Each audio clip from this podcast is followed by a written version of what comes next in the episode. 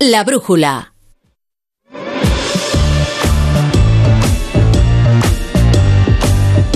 Ya trae Edu Pidal todos los deportes a la brújula. Buenas tardes. ¿Qué tal, Edu. La Torre? Muy buenas. Oye, ayer decíamos, seguro que se suspende la jornada de la Premier. Y hoy fue ocurrió? oficial. Se Claro. reunió la Premier League y eh, suspenden el fútbol en Inglaterra este fin de semana en señal de luto. Es algo en lo que no todo el mundo está de acuerdo.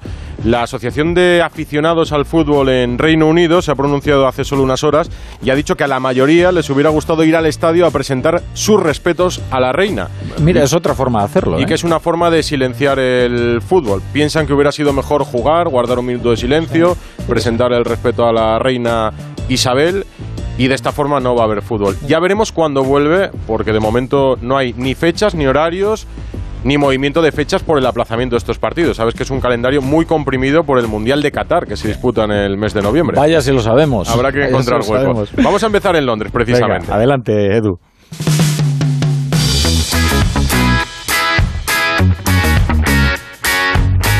La brújula de Radio Estadio.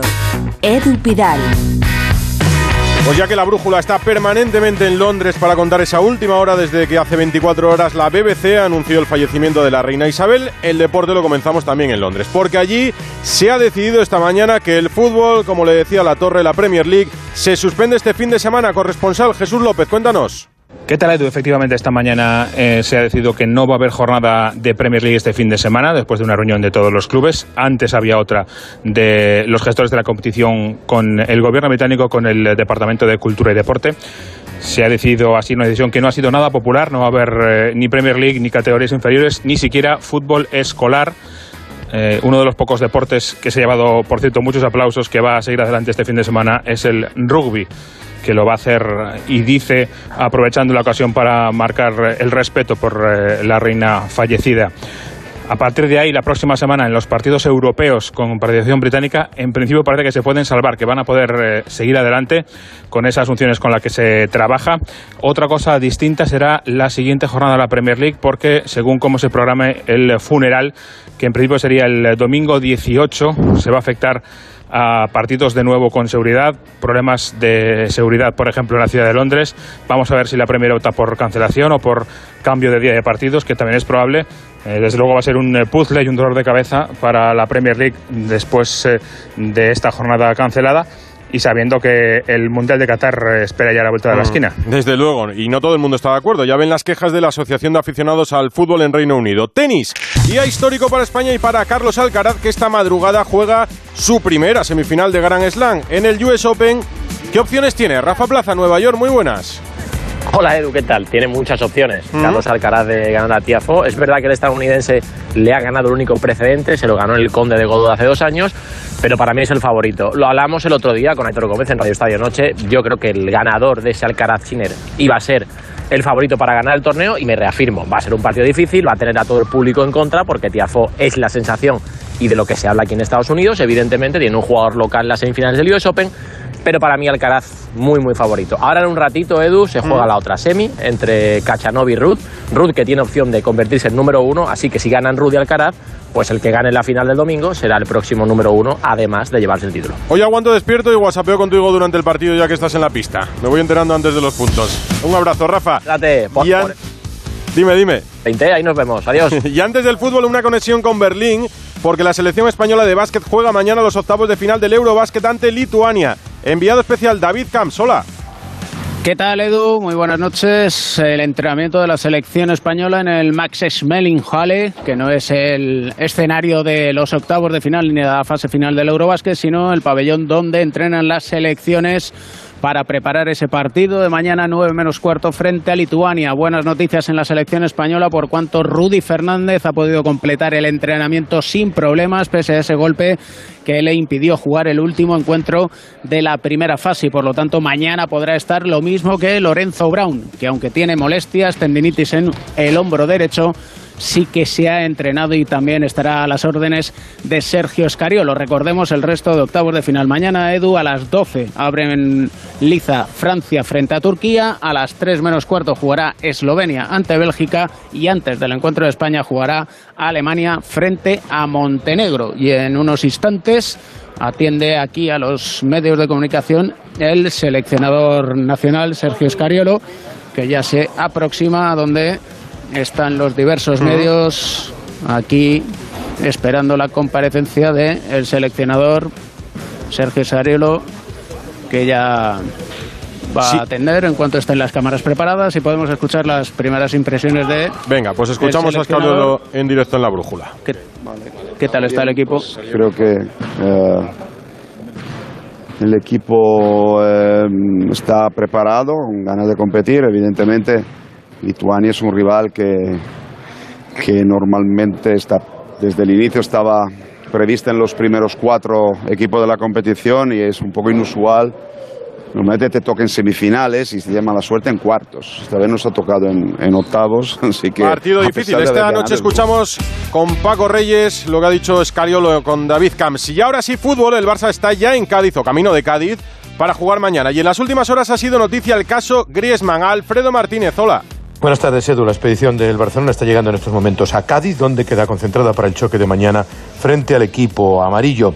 Ha cambiado todos los horarios Xavi Hernández, que ha ofrecido rueda de prensa a las 2 de la tarde, ha entrenado a las 3 y media y luego han cogido un vuelo pasadas las 6 de la tarde. A destacarte que en la rueda de prensa ha tenido protagonismo Antoine Griezmann. La información que avanzábamos también ayer en Onda Cero en el sentido de que el Barcelona estudia presentar una demanda a través de sus abogados porque entiende que la interpretación del contrato hace que los 50% de los partidos sean de la primera temporada. Por tanto, ya sería obligatoria la compra de Antoine Griezmann por parte del Atlético de Madrid. Aunque eso sí, Xavi Hernández no ha querido mojarse mucho más en este tema. No me he implicado porque no ha sido en ningún momento jugador nuestro y no, no hemos hablado en ningún momento. Y mira que hemos hecho reuniones de la situación de, de Antoine. Es un tema de club, del Barça con Atlético Madrid, Atlético Madrid con Barça y ahí yo poco puedo hacer. Así las cosas, el técnico del Fútbol Club Barcelona entiende que de momento Griezmann no es una preocupación ni un problema suyo. Normal que esto es lo que diga Xavi. Sobre esto, sobre Griezmann, ¿tendrá algo que decir el Atlético de Madrid, Hugo Condés? Hola, ¿qué tal Edu? Buenas tardes. En el Atlético de Madrid hay máxima tranquilidad. De hecho, los rojiblancos eh, entienden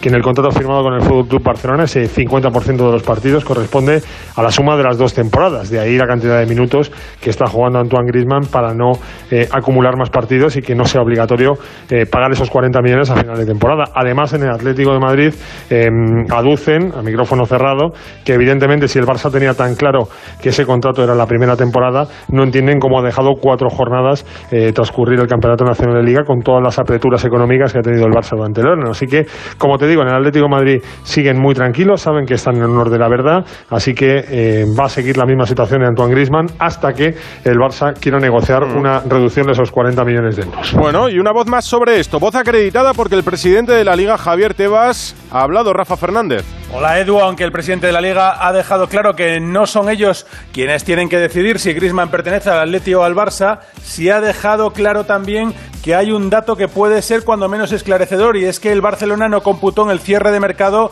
al francés como una venta y eso que estaban con la calculadora en la mano para cuadrar todas las inscripciones. A buen entendedor sobran palabras. Por otro lado, no deja de ser sorprendente cómo las palancas del Barcelona han hecho pasar a los azulgranas de un límite de coste de plantilla negativo de menos 144 millones en el último informe de la temporada pasada a alcanzar los 656 millones que se equiparan casi a los de un Real Madrid del que se presume una gestión económica impoluta y que solo tiene 27 millones más que los azulgranas de límite. Por cierto, que el Atlético aparece como tercero en discordia en la tabla con 341 millones, el Sevilla con 199, mientras que cierran la primera división Girona y Elche con 42 millones de límite salarial. En segunda, el recién descendido Granada es el más poderoso con casi 30 millones de límite muy por encima del resto.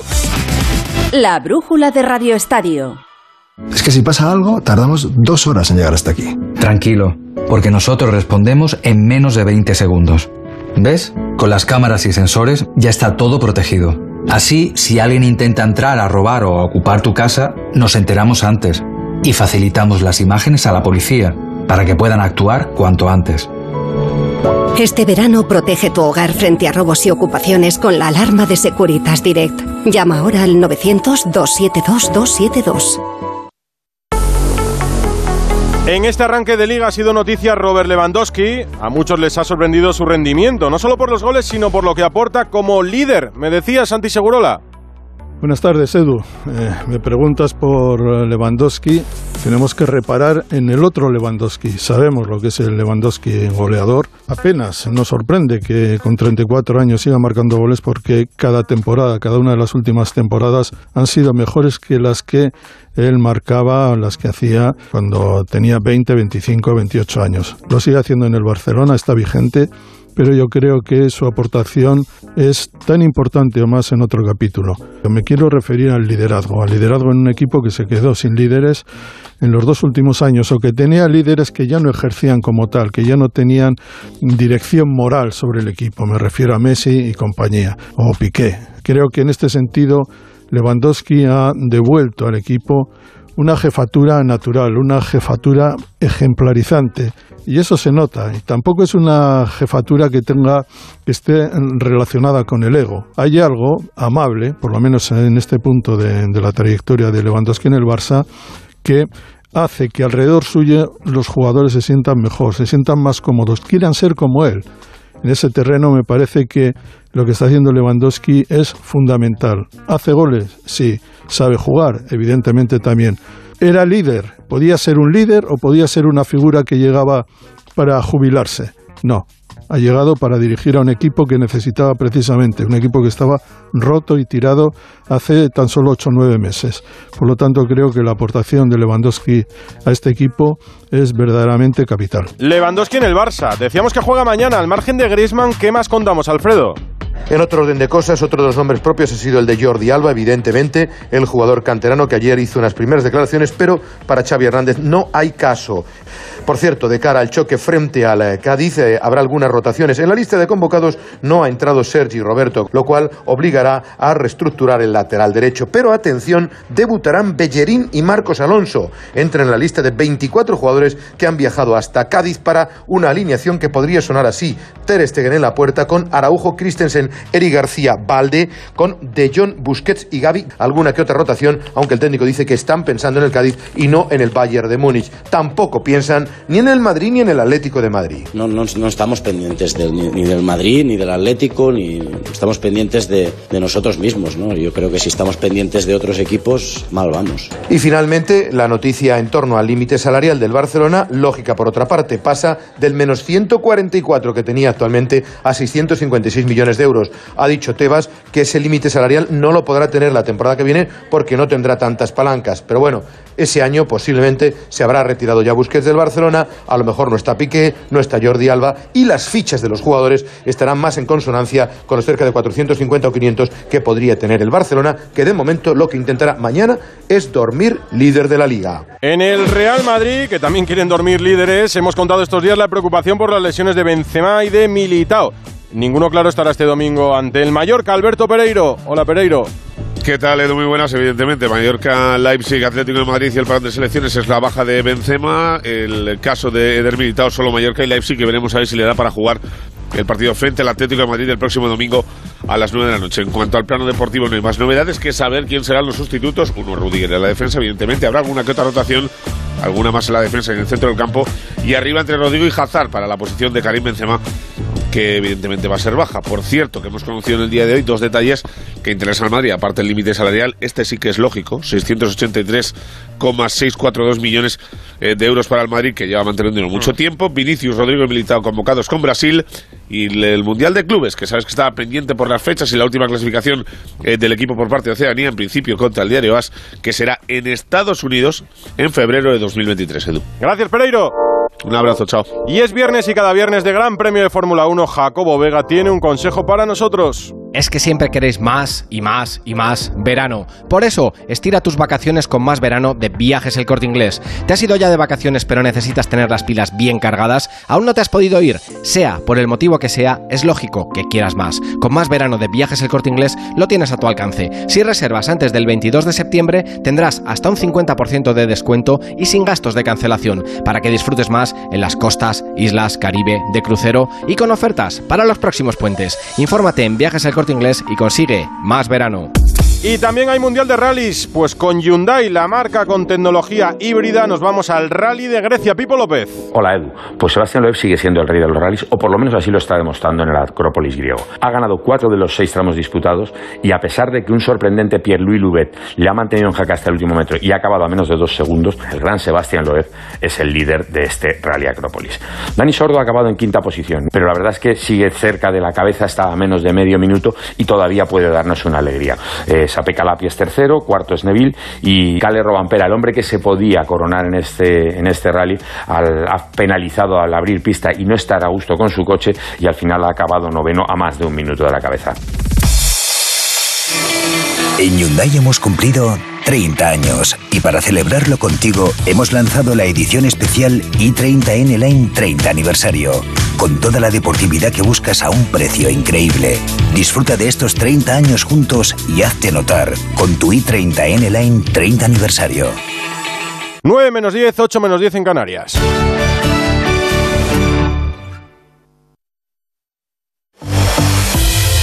Hay un lío, hay lío gordo con las árbitras de la primera división femenina y no sabemos si habrá jornada o no. Ana Rodríguez. Pues no hay nada oficial, Edu, pero las fuentes consultadas por Onda Cero nos dicen que esta primera jornada del primer campeonato profesional de Liga Femenina se va a jugar este fin de semana, que se está intentando desbloquear la situación.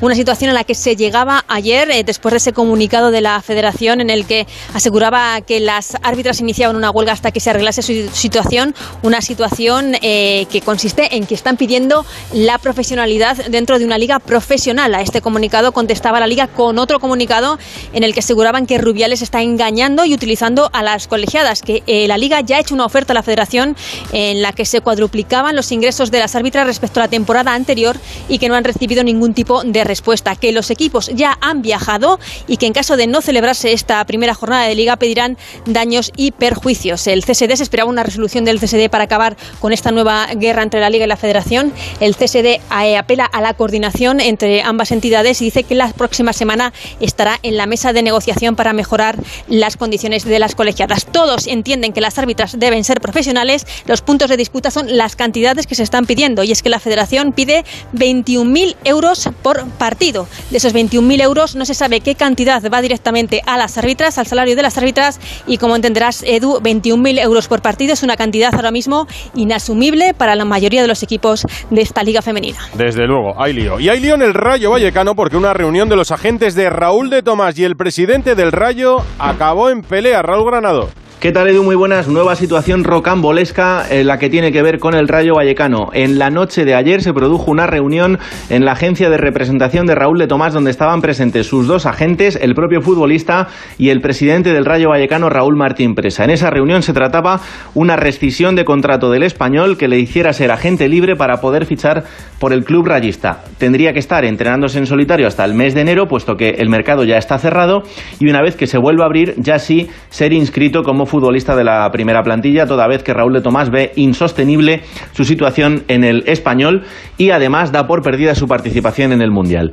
Todo iba bien hasta el final, en el momento en el que los agentes pidieron cobrar una comisión que el presidente del Rayo Vallecano consideraba abusiva y a partir de ahí el tono empezó a elevarse bastante, hasta tal punto que uno de los agentes le propinó un cabezazo a Raúl Martín Presa en la nariz, provocándole una fractura de los huesos de la nariz, tener que ir al hospital más cercano para ser atendido y llamar a la policía para interponer una denuncia. Situación absolutamente rocambolesca que dio con todo al traste, aunque eso sí, desde el club rayista todavía intentan reconducir la situación para intentar fichar al delantero. Entienden que la situación es difícil, pero está todo abierto. Lo que pasa en el Rayos de Locos. Es increíble que un club gestionado de esta forma sobreviva. Se lo pueden agradecer a la gran masa que tiene detrás del equipo. El rival del Rayo mañana es el Valencia. ¿Cuál es la última hora del Valencia? Víctor Yuk, muy buenas. ¿Qué tal? Muy buenas. Pues una última hora en el Valencia que pasa por la lista de convocados de cara a ese partido de mañana frente al Rayo Vallecano. Ya está el Valencia, por cierto, en la capital de España, con la principal novedad en la lista de convocados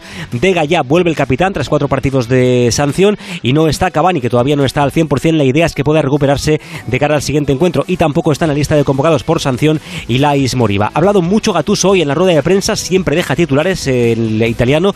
Ha hablado del partido, de su plantilla y de una futura reunión con Peter Lim. Muy, muy difícil porque buscar eh, la Lega, el campo estaba un poquito pequeño, sí, yo, el dueño de este equipo renovaba todo el contrato.